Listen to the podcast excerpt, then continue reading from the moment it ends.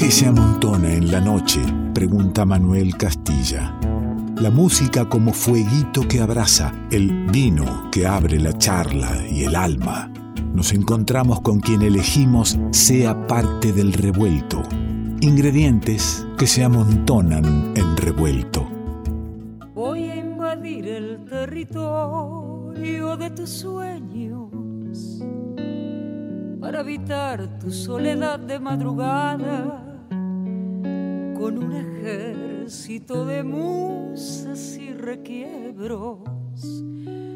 Voy a tomarte por asalto la mirada. Elegimos con quién encontrarnos en el revuelto. Qué bien lo dice ahí Pessoa, porque elegimos. No pactamos las notas, no nos impone eh, alguien con quien hablar. Elegimos sentarnos a la mesa, tener nuestro vasito de vino y, esta voz muy reconocible y cercana al revuelto y seguramente a tu oído de oyente. Si no la conoces, se llama Patricia Barone y está aquí con nosotros. ¿Cómo andas, querida? Hola, Ale, un gustazo. Tanto tiempo.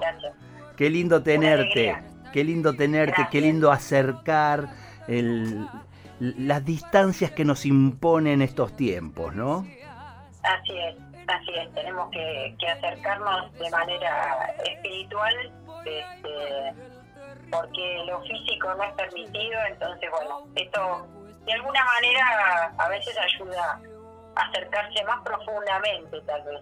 Vos sabés que a mí e, esto que decía recién, ¿no? De poder elegir con quién iniciar la charla y, con quién sentarme en el estudio de casa, me, me provoca esta Em, e, este momento de sentir cerca, de estar en lo íntimo del estudio de radio, cerrar los ojos y sentir que seguimos eh, y con el ansia de volver y de volver a encontrarnos y poder hacer música en vivo en el estudio, como siempre. ¿Cómo vivís vos este no escenario de, estos tiempos? Em, bueno, la verdad es que lo estoy viviendo bien dentro de todo porque traté de, plantearme desde el principio eh, ponerlo a favor, ¿viste?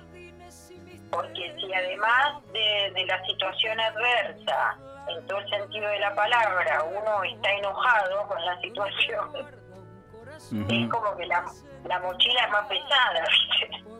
Sí, sí, claro. Entonces, desde el primer momento dije, bueno, vamos a ver cómo reconvertimos esto en algo que, que pueda resultar eh, positivo, que, a, lo que se le pueda sacar alguna, alguna cosa viola que, que, uno no podría haber hecho si hubiera estado este, trabajando este, todos los días eh, subiéndose al escenario, saliendo a dar clases, recibiendo a los alumnos. Entonces, bueno, la verdad es que pude reconvertir eso. E-, este, este, este, tiempo de poder parar la pelota, ¿no? Y haciendo una analogía con, el último disco donde junto a, Javier González este, festejan los 30 años, 30 años estando en Orsay, bueno, ahora es el entretiempo, digamos, un momento para, para la reflexión. pero que, la verdad para nosotros no es de menos trabajo, no nos sobra mucho el tiempo para nada. Porque bueno, estamos muy abocados a la tarea docente de manera virtual y eso en verdad lleva una energía enorme eh, y un tiempo también muy grande, ¿no? Es decir, eh, yo creo que es mayor el esfuerzo que uno hace para encontrarse con los alumnos de esta manera virtual que de manera presencial. No tengo dudas, porque, bueno, conozco tu trayectoria como, como profe, eh, Javier también, y, son, son tipos dedicados que, por supuesto, buscan que las clases sean absolutamente, este, eh, que, que llenen, llenen al, al alumno, y para eso no hay reemplazo del, cara a cara, del cuerpo a cuerpo, pero para llegar a algo que esté ahí cerquita hay que poner mucho, mucha energía. Así es, así es. Así que bueno, estamos los dos muy abocados a esa tarea docente. Eh, la verdad es que nos está, nos está dando muy buenos resultados. Eh, digamos, seguimos ambos con las clases individuales, con los alumnos particulares, pero además también con lo institucional. Javier, este, Javier como director de la Orquesta de Tango del Conservatorio de Morón, que tiene más o menos 40 personas, oh. eh, a las que les da clases de manera virtual y además los hace tocar y los hace producir, los hace hacer videos este, eh, remotos y, conciertos online. este, y también tiene dos escuelas de educación estética de adolescentes, una en Morón y otra en Ituzaingó. Y yo con el curso que doy que se llama Historia de los estilos del tango cantado en la Universidad Nacional de Artes en el Departamento de Folclore. Y la verdad es que fue muy positiva la experiencia de este cuatrimestre que, ya terminó y bueno, empieza nuevamente un nuevo cuatrimestre el jueves 6 de agosto. Eh, hicimos un trabajo excelente con los alumnos, habíamos comenzado de manera presencial y a la tercera clase nos sorprendió la pandemia, así que tuvimos que retirarnos a nuestros aposentos virtuales y seguimos de esa manera, pero la verdad es que pusimos lo mejor de todos y el curso fue fantástico. Nos, pudimos, pudimos aprender, pudimos recorrer la historia de los cantantes del género tango y bueno, yo trabajé mucho, mucho, mucho para, para que el curso fuera atractivo de todas maneras, para que la emoción se produjera de todas maneras. Ahí está, para que la emoción se produjera, eso es lo que digo, ¿no? lo que hay que elaborar fuertemente para que la emoción, porque si no, de, de qué la va... No pasa nada. Claro, de qué va el arte si no hay, si no hay emoción, más allá de talento, más allá de conocimiento, es para para quien escucha y por ahí no, no, transita mucho el mundo del tango, bueno, yo no transito mucho el, mundo, el mundo del tango, pero este, reconozco eh, muchos, muchos referentes y, gente que, por gracias al revuelto disfrutamos y difundimos. Patricia Barone, como Javier González, a quien nombramos porque es su compañero de vida, 30 años haciendo arte juntos, además de convivir, ¿no? casi, casi nada.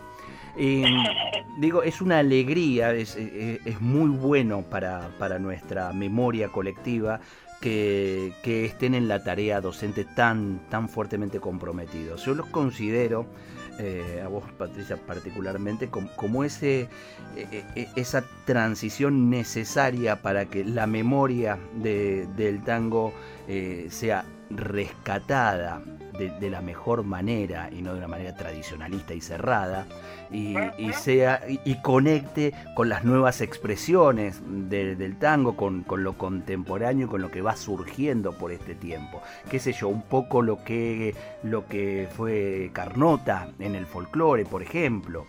Este, por ahí gracias, pero por ahí por ahí andan ustedes no me siento muy halagada pero, pero es el laburo que, que, se hace y que se ve, digamos y que es bueno contárselo a quien por ahí no lo conoce y por ahí este o se quedó en, en, en, aquellos discos de tango tan buenos, tan lindos, históricos, o solo este, escucha lo, muy nuevo y reciente que va saliendo y, no sabe que, que, todo, todo eso es una amalgama y que hay gente laburando ahí en, en esa historia.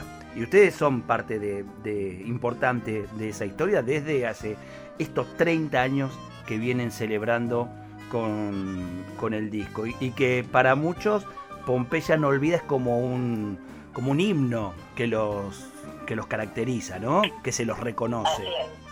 Sí, lo es y es. Eh, además, eh, o sea, es un himno nuestro y además creo que tiene la virtud de ser un himno popular, ser un himno de las luchas.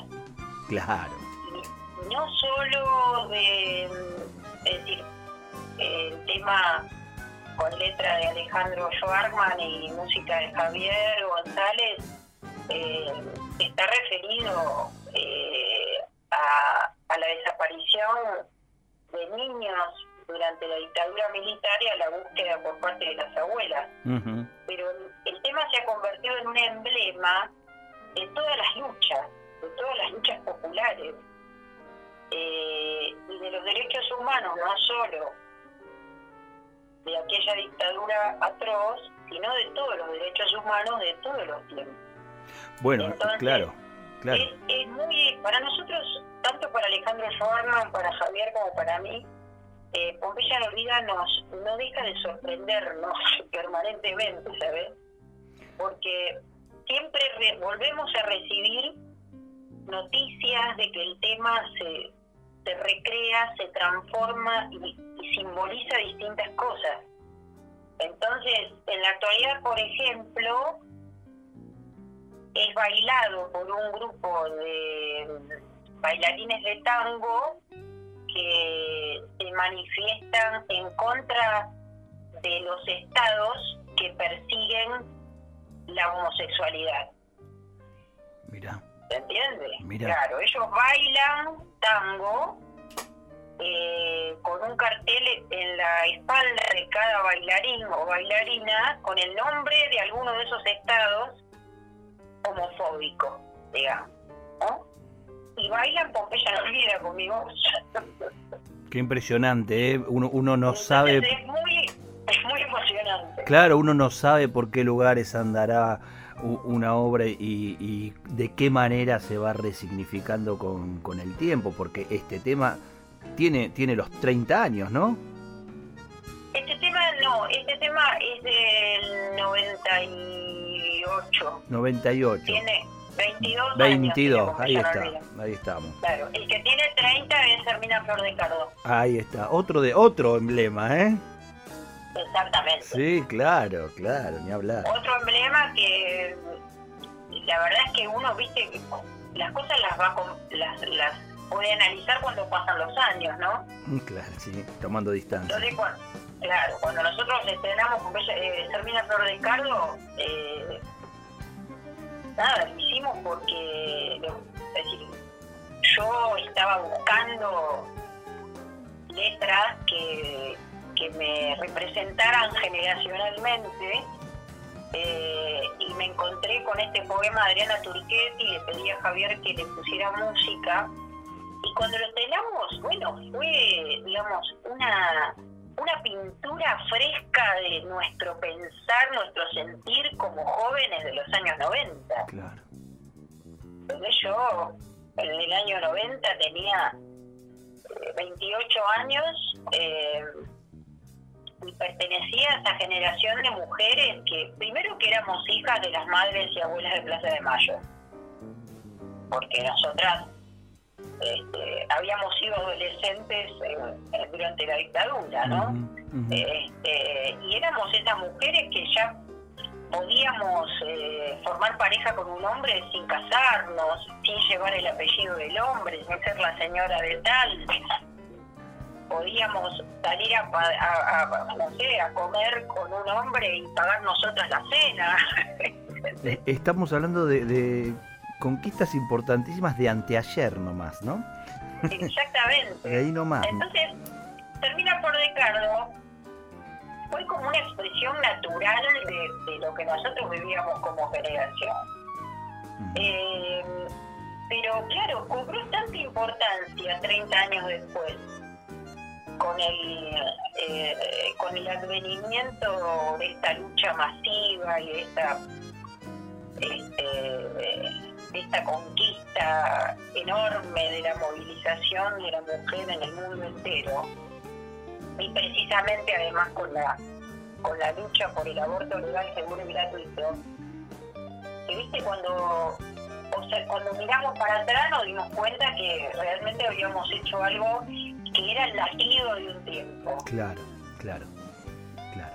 Que, que ya les latía y, bueno, por algo, por algo brotó esa semilla, por algo voló y, y nada, y fue tomada por tantas. Nos acompaña el, el tema Sermina Flor de, Cardo como uno de los emblemas y vamos a escuchar Pompeya no olvida como otros para cerrar este momento y nos quedamos charlando acá en el revuelto con Patricia Barone. Vamos a escuchar, según me pediste, la versión, la versión del último disco 30 años en Orsay de Patricia Barone y de Javier González ya no, nos contarás porque elegí. No, no, contame rápidamente ahora, porque después por ahí no, me, olvido y voy con la charla para otro. Bueno, porque esta versión de Pompeya no olvida, que en realidad se llama 20 años, eh, cuando, cuando Pompeya no olvida cumplió los 20 años, eh, que fue en 2018, Javier decidió escribir otro arreglo para el tema.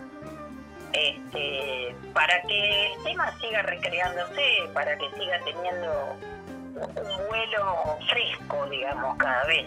Y que no quede ahí este, cristalizado en la versión original, sino que, que siga volando. Esa es la, perspectiva que nosotros tenemos de todo, de la vida. Siempre pensamos que, este, que mañana es mejor, como decía el Cerro Claro, claro. La mirada de hoy con los principios de siempre. Pompeya no olvida. Eh, Vamos a disfrutarla ahora. ¿Te quedas un rato más, Patricia? Por supuesto. Acá estamos con Patricia Barón, el vinito en mano y escuchando música. Claro. Abril se quedó suspendido en la siesta. Las horas no fluyen ni quieren morir. Un sol de aluminio remeda la cresta el gris caserón de la calle Cachí, las mismas veredas de tarde me cuentan historias perdidas flotando en abril. Y vuelvo al portón de los años 70 vestido de asombro con sueños de jeans. Ya no olvida que allá en Famatina vivía una piba carita de anís, amor de rayuela, perfume de esquina. La andan buscando también en abril. Quién sabe, tal vez ella siga soñando y ya no recuerde la calle Cachí. Al que sepa que la anda buscando desde hace ya tanto su abuela Beatriz.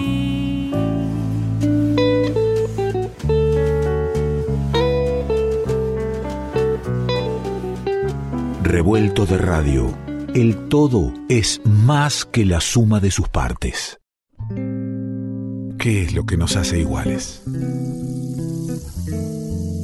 ¿Qué tenemos en común con los demás? Que somos todos diferentes. Revuelto de radio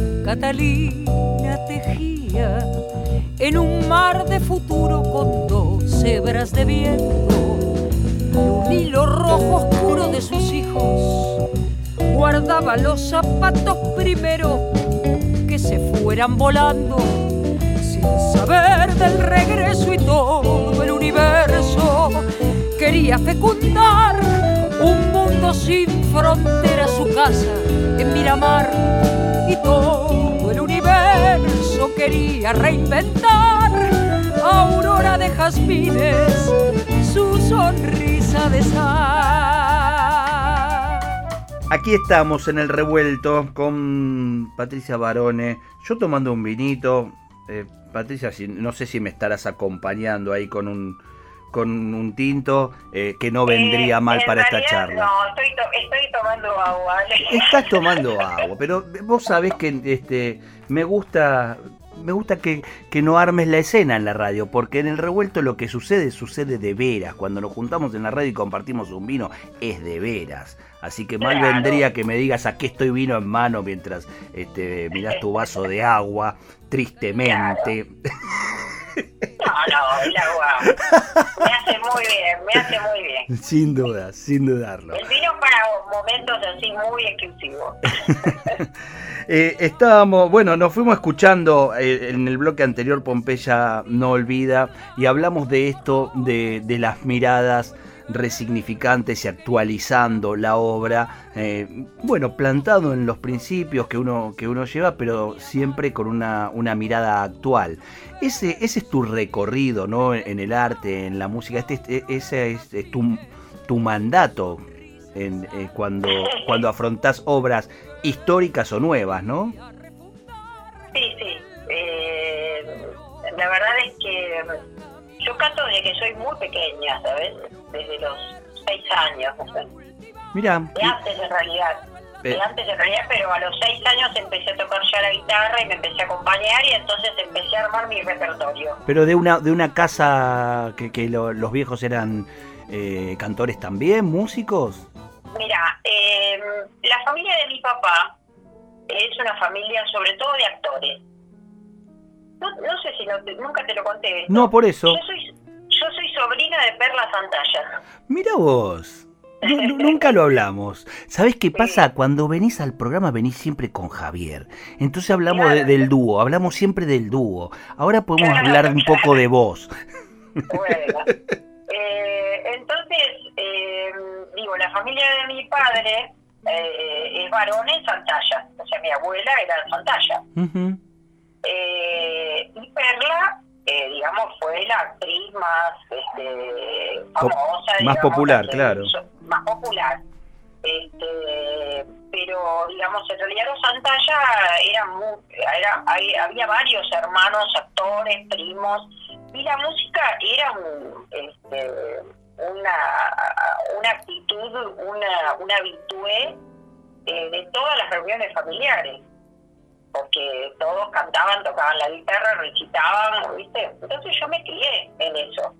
Y mi papá, mi papá que también fue actor de muy jovencito, después abandonó, pero digamos estuvo en una etapa muy importante del teatro argentino, formó parte de, de, nuevo teatro, mi papá, con Alejandra Boero, Pedro Mira. Mi viejo estrenó una uno, de los grandes clásicos del Teatro Nacional, que es cuando los niños estaban cabreros, de Cusani, de Agustín Cusani. Y fue compañero en esa obra nada menos que de Alterio. Eh, entonces, eh, bueno, mi viejo todo el tiempo muy vinculado con el teatro y con la música. Todos los viernes compraba un LP cuando salía de su empleo y nosotros nos despertábamos el sábado escuchando ese disco, ¿viste? Qué lindo eso. Vos sabés que, que eh, cómo, cómo me gustan esas anécdotas cuando cuentan de los que despertaban eh, con, con un combinado, un tocadisco funcionando. sí. Eh, no, no lo, no lo digo de Claro, no lo digo de nostálgico ni, ni así de, que lo, viejo es, eh, es, lo bueno. Pero eh, es, es un clima distinto del despertarse en la infancia, en la adolescencia, con un viejo, una vieja que, que, pone un disco, loco. Vos sabés que yo tengo un combinado viejo y tengo ganas de arreglarlo, pero para cinco discos, aunque sea, para el hecho el, es el rito, ahí está, de, de preparar el mate y echar a andar un disco. Sí, sí, sí. No creo que, no creo que, que exista un tiempo determinado para eso, creo que puede ser siempre. Sí, bueno, para mí fue algo muy constructivo, realmente, me construyó Ahí está, mira. Pero eh, eh, mirá lo, lo que está, la, palabra, me construyó. O sea, estamos hablando de algo muy. Son las bases, los cimientos. Eh, Totalmente. tremendo. Totalmente. Y yo en esos, en esos discos conocí a los grandes artistas populares, ¿sabes? Conocí a. Desde los chachareos hasta Troilo, hasta Serrat, hasta, este, no sé, hasta Piazzola, eh, hasta el Cuarteto Supay, bueno, infinidad de cosas, infinidad de artistas y de arte musical que yo fui escuchando de manera natural desde los 5 o 6 años, o antes. Qué lindo. Este, entonces yo empiezo a cantar a los 6 años y retomo la pregunta que me habías hecho al principio de esto y mm, digamos yo siempre fui muy selectiva con mi repertorio. Este, y elegía entonces los temas que quería cantar. Y en esa primera etapa los cantaba con mi papá que canta muy bien, muy viejo, muy afinado. Y entonces él me acompañaba yo ya tocaba la guitarra y cantábamos juntos y después se sumó mi hermano también a cantar. Mira. Que es cuatro años menor que yo, que es un gran cantante mi hermano, eh, sobre todo con un oído armónico tremendo, integrado muchos grupos vocales, es un capo. Este, así que nos pasamos la infancia y la adolescencia cantando nosotros. Cantando, cantando. Entonces, eh, siempre elegíamos mucho el repertorio, no cantábamos lo que nos pedía la tía Porota, ¿viste? jodida, qué jodida, ¿eh? La, la tía Porota quería escuchar Niebla del Riachuelo y, y- y no le daban el gusto. No, canta, o sea, si, si coincidía con lo que a nosotros nos gustaba, lo cantábamos. Está bien. Eh, y, y además, ya desde esa época estrenábamos repertorio. No te quiero decir que, a ver, no estrenar, estrenar, pero nosotros cantábamos temas que no cantaba nadie. Claro. Dábamos a conocer mucho repertorio en todas las reuniones familiares en las que nos presentábamos. Entonces, hay un hecho también significativo que es a los 11 años, mi viejo trae a casa por primera vez un disco de Ladia Blasquez. Y yo, que hasta ese momento cantaba folclore, por primera vez me siento representada en un tango. ¿Sí? Siento, me siento aludida en esa letra de Laia Blasquez. Y entonces copié, porque además yo copiaba las letras de los LP con mi manito de niña, porque claro, las letras no venían en las tapas de los discos hasta Claro. ese momento, ¿no? Claro, claro. O sea que yo le rayaba los discos a mi papá de manera increíble, porque iba con el surco, te puedes imaginar, con la púa 32 veces por el mismo, por la misma rayita hasta que entendía lo que decía ese verso. mm, Y cuando no entendía una palabra la dejaba en blanco, cuando venía mi papá a la noche me la completaba. Y estás hablando de una piba de cuántos años. Y de 8, de 10, Ah. de 11, de 12. Claro, claro, claro. Vos Entonces fijate. copié la letra de Somos como Somos de Ladia Blasquez y a Ajá. los 11 años incorporé ese tema en mi repertorio. Las cosas claras, sí. Y lo llevé como bandera durante muchos años. Y, y mirá, mirá qué, qué puerta abrió ahí el, el Adia, ¿no? Porque es, es cierto que seguramente los tangos que venías escuchando, y por eso por ahí te encontrabas mejor en el folclore, absolutamente escritos para hombres. Sí, para hombres y también, digamos, en el tango, viste, eh, esa, esa adoración del pasado y de, de la cosa melancólica y además también el drama, que obviamente a los 10, 11 años uno no, no tiene esa mirada dishepoleana de la vida. Claro, ¿No? claro. Sí. Entonces, con el ADIA yo me sentí más cerca y, o sea, sentí un lenguaje más cerca, hablando desde una mujer, con temas que tenían que ver con la cuestión sociológica. O sea que eh, ese, ese hecho que ocurrió en mis 11 años es absolutamente, eh, digamos, es un hito que marca lo que yo después voy a elegir como profesión Mm. como cantante de tango y como cantante de nuevo tango y como cantante de tango que reflejan las cuestiones sociales. Claro, que quiero cantar tangos, pero de esta manera, acá me quiero ubicar. Em- eh, em- Claro. empezás a, claro, empezás a elegir cuál va a ser, cuál va a ser tu y lugar. que después, en el 85, yo empecé a cantar profesionalmente en el 84, que todavía cantaba folclore, también cantaba un poco de todo y fui a Cosquín, al pre-Cosquín, eh, gané la semifinal y después perdí en la final. en Cosquín de folclore. Canté el grito santiagueño de Camota. Mirá, vos, mirá, mirá cómo se cruzan las cosas, ¿eh? ¿Viste? Lo que vos me dijiste.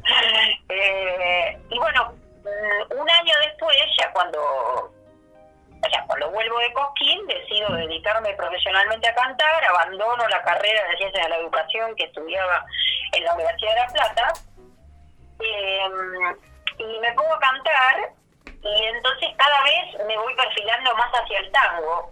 Y una periodista del diario El Día de La Plata me hace una entrevista y yo le digo en un momento, eh, o sea, le estaba hablando de que yo ya estaba buscando un nuevo repertorio y que quería cantar un tango nuevo. Y entonces le digo, si el tango tiene que llorar, que llore por el presente.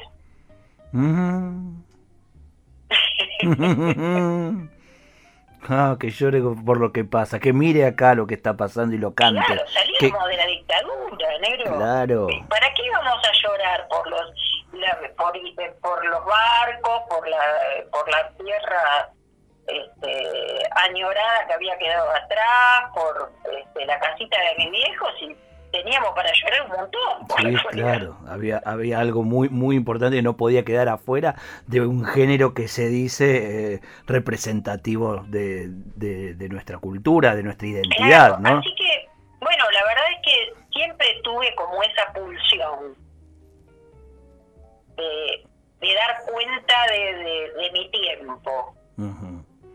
Hablaste... Pero lo tenía, insisto, lo tenía a los 11 años también. Claro, y no, no, sin dudas, va, eh, está ahí, está ahí, eh, ahí está la, la llamita y, bueno, por suerte, eh, cuidada y poniéndole ahí maderitas para que siga creciendo, de tu parte en lo personal y de, tu viejo sin dudas. y hablaste de, de Eladia, hablaste de mujeres haciendo tango, hablaste vos como, como mujer de sintiendo una manera de tango. Eh, hablame de, Palomas para escuchar un poquito ahora. Y bueno, Palomas es el corolario eh, de todo este repertorio de 30 años, porque eh, yo escribí la letra de Palomas eh, conmovida por la violencia de género, digamos, en general, pero sobre todo por el asesinato de Ángeles Rawson.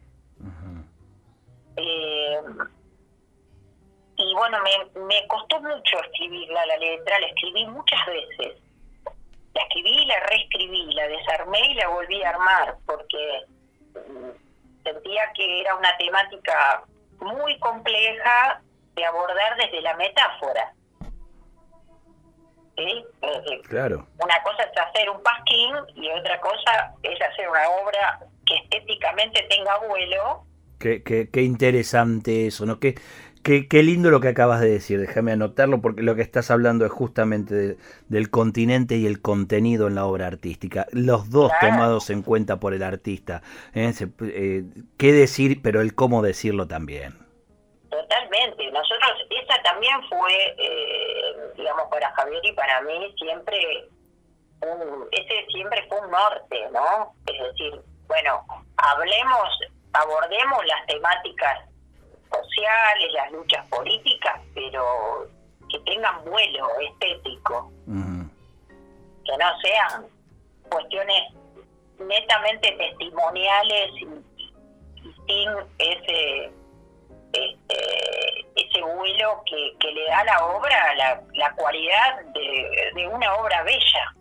Voy a ser malo ahí como muchas veces ha sucedido en la izquierda, ¿no? De, tener muy claro las, las ideas, todo, pero no transmitirlas de la mejor manera. Y, eh, totalmente, totalmente. Entonces, bueno, nosotros siempre tuvimos esa, esa inquietud. Entonces, al escribir Paloma, bueno, como te decía, este, me costó mucho trabajo y bueno, y finalmente elaboramos mucho con Javier. Este, Javier me criticó mucho la letra hasta que hasta que logramos encontrar una versión que, nos gustara a los dos. Vamos a escuchar un poquito, Patricia. Cuando lo terminamos, lo que te voy a concretar es que cuando lo terminamos, eh, lo tocamos por primera vez en vivo nos dimos cuenta, emocionados, conmovidos, que en, la, en una punta del camino estaba Sermina Flor de Cardo y en la otra estaba Paloma. Sí. ¿Entendés? Sí.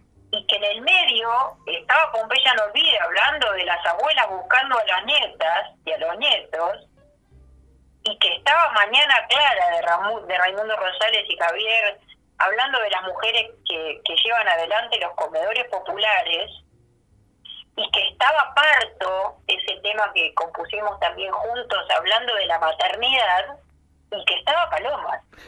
Qué lindo poder ver todo ese camino con cada una de las estaciones y, Y hicimos, sentir... hicimos un espectáculo, hicimos un espectáculo que se llamó Paloma, Mujer de Nadie, que después obtuvo el, el- el, este, reconocimiento de la legislatura como, este, eh, bueno, pues, viste, espectáculo destacado de la ciudad de Buenos Aires, este, pero que bueno, la verdad es que para nosotros fue muy eh, muy fuerte comprobar que habíamos estado conectados tan eh, profundamente con el latir de una época. Sí, se llama coherencia, Patricia, bien.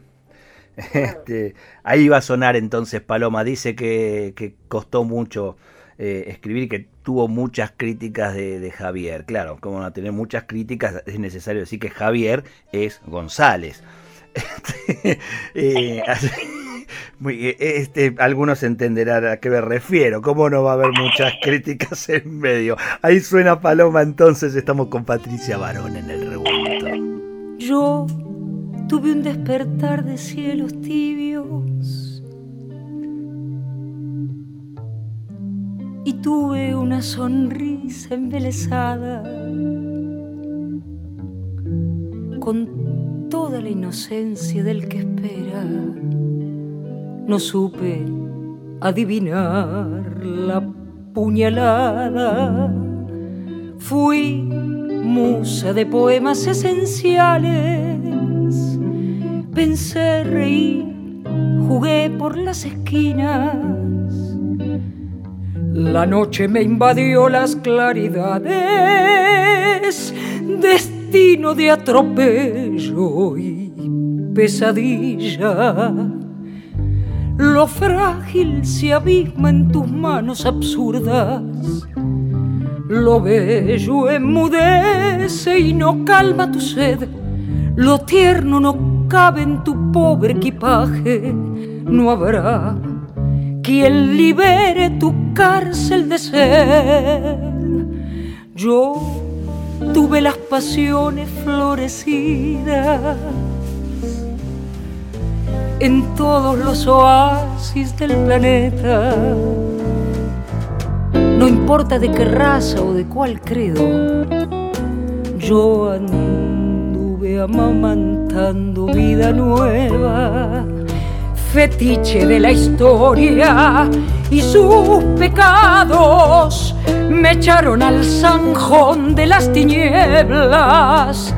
Los socios del ocaso y sus madamas rifaron mi pudor por tres monedas. Lo frágil se abisma en tus manos absurdas. Lo bello enmudece y no calma tu sed. Lo tierno no cabe en tu pobre equipaje. No habrá quien libere tu cárcel de ser.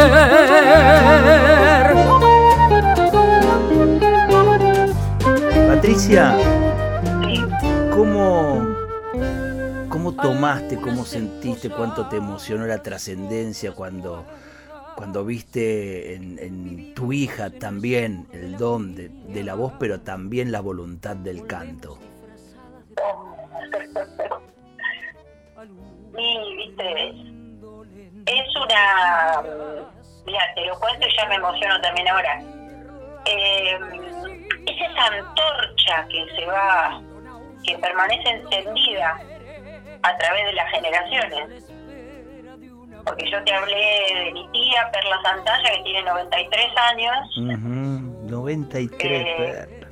sí, y que sigue siendo una persona de una lucidez y un talento enorme y te hablé de mi papá este, y, de mi hermano y de, y de Javier y de sus hermanos músicos eh, entonces, bueno, viste, la transmisión oral, eh, oral, en la leche templada y en cada canción, como decía Serrat, eh, del arte y de la, de la emoción y del pensamiento trascendente de la vida a través de la música. Entonces, eh, cuando Juliana empezó a cantar, que fue cuando tenía 16 o 17 años, ella ya era bailarina, porque es bailarina clásica, Juli hizo toda la carrera de pequeña.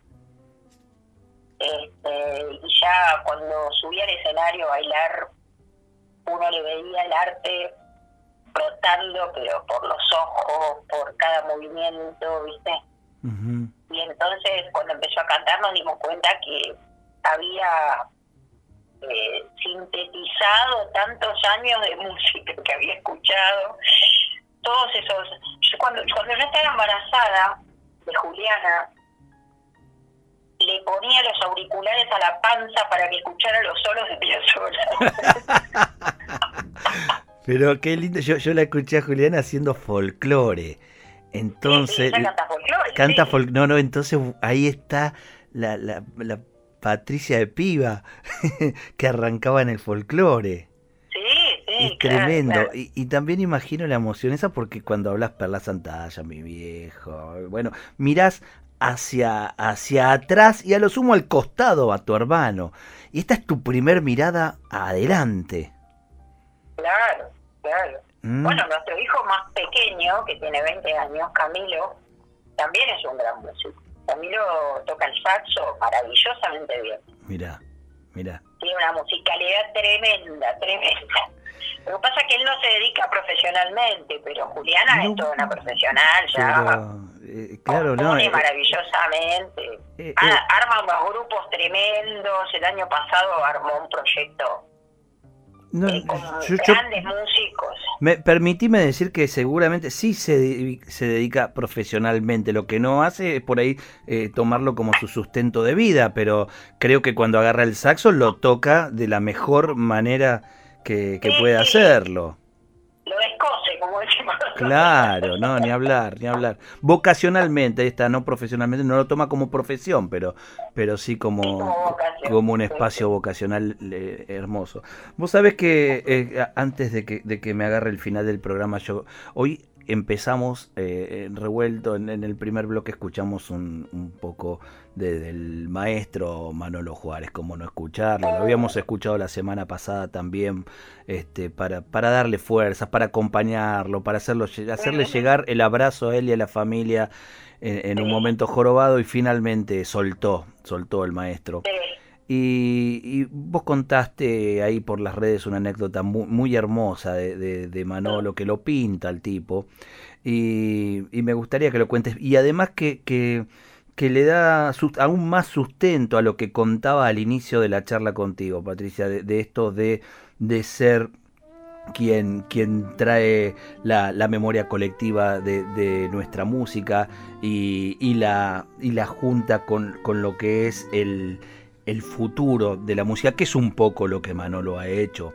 Y, ahí, y ahí estabas vos también en los inicios de la escuela de música popular de Avellaneda. No, no perdí la cuenta de los invitados a Revuelto y los amigos y los músicos queridos de este espacio que han pasado por, por la escuela de Avellaneda. ¿eh? Perdí la cuenta, son, son, casi todos, diría. Casi todos, sí. Eh, bueno, como te decía antes también, cuando uno es joven vive las cosas con cierta inconsciencia, ¿viste? Y eso está bueno. Como que le parecen naturales. Claro.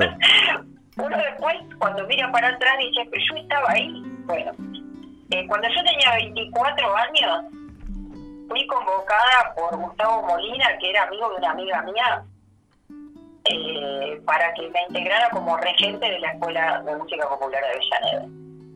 Simplemente porque yo había estudiado Ciencias de la Educación. eh, porque era cantante, además. Y entonces, eh, bueno, eh, por supuesto acudí al llamado y empecé a trabajar allí.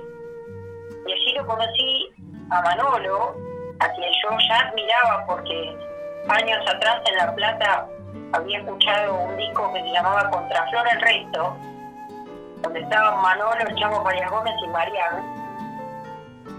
Este, y bueno, ahí ya lo había descubierto. Y después tuve el privilegio de trabajar con él. Eh, él siendo el director del, del área de de la escuela y además el alma mater de la escuela, porque fue él quien convocó a Salgán, a Hugo Pierre, a Virgilio Espósito, a Aníbal Arias, a Medeiros, a Vinelli, a Tilo Palacios, etcétera, etcétera, etcétera. Y entonces yo tuve el privilegio de inscribir a los primeros alumnos, al primer alumno que pensó la EMPA, cuando la EMPA no tenía edificio todavía. Claro.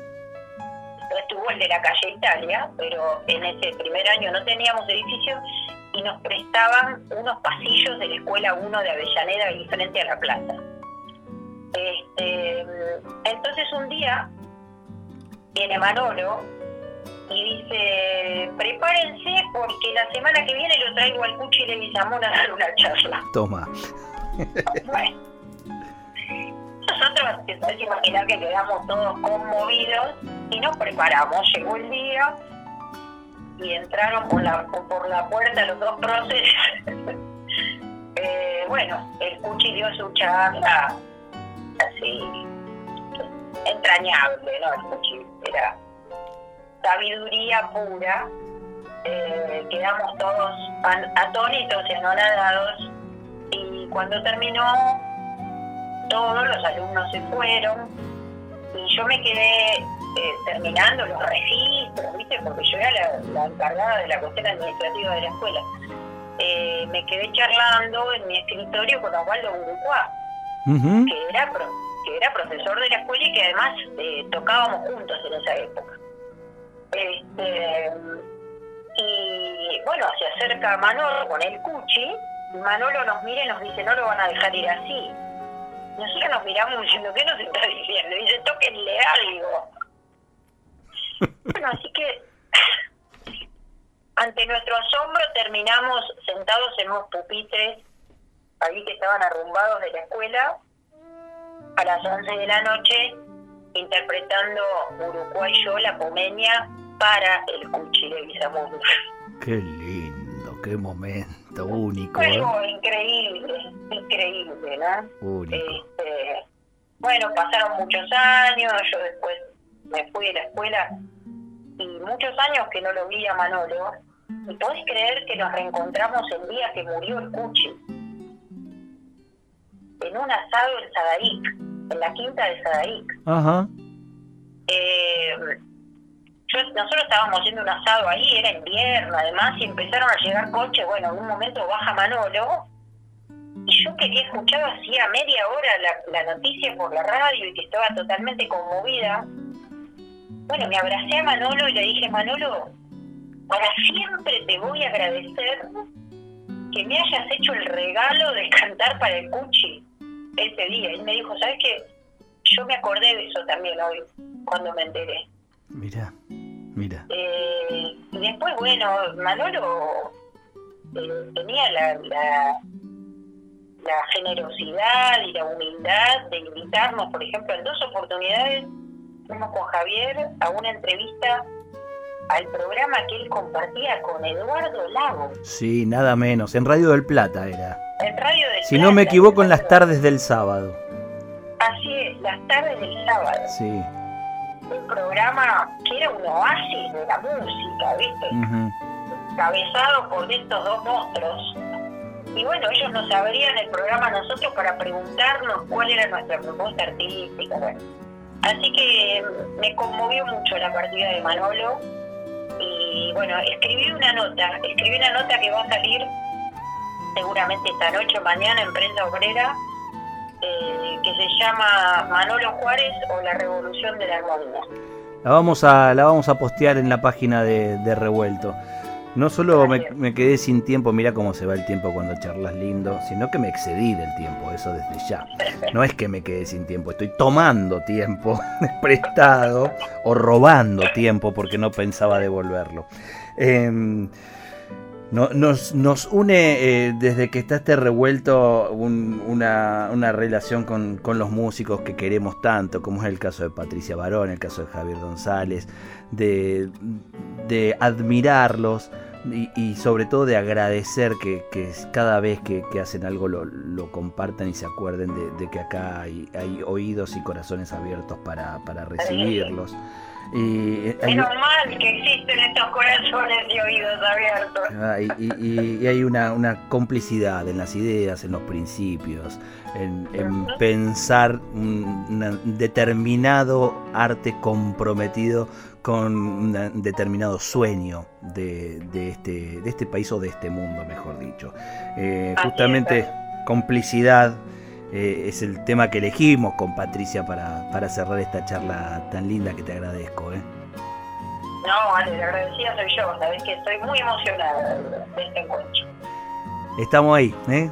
cada vez que nos podamos cruzar y espero que pronto en, un estudio de radio, en un escenario, como fuera. Si llego a organizar, si volvemos a organizar los conciertos, te vamos a hacer cantar una, samba del Cuchi, pero de prepo, mira.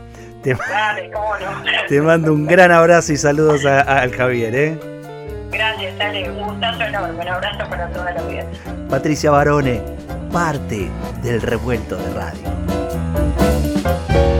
Uno en el otro fuego y llamarada, boca en la boca y sexo contra sexo, tu avidez mi fervor, plexo complexo a puro frenesí de madrugada. Bajo tu piel, mi piel enraizada, a la pasión tu vientre, mi convexo, mi sed y tu lujuria en mutuo anexo, a puro corazón, a lo nada. De cabalgo me enciende este fustigo, traspasas mi pudor y te deseo me acosas y te inmolo y te persigo. Fluye el deseo libre de contrato. Eres mi par, mi sueño, mi testigo, mi cómplice de amor, mi desacato. Esperamos que hayas disfrutado uno por uno los sabores y colores que se fueron disolviendo en tus oídos a lo largo de esta noche y ojalá quede un espacio para un próximo encuentro. Revuelto de radio. El todo es más que la suma de sus partes.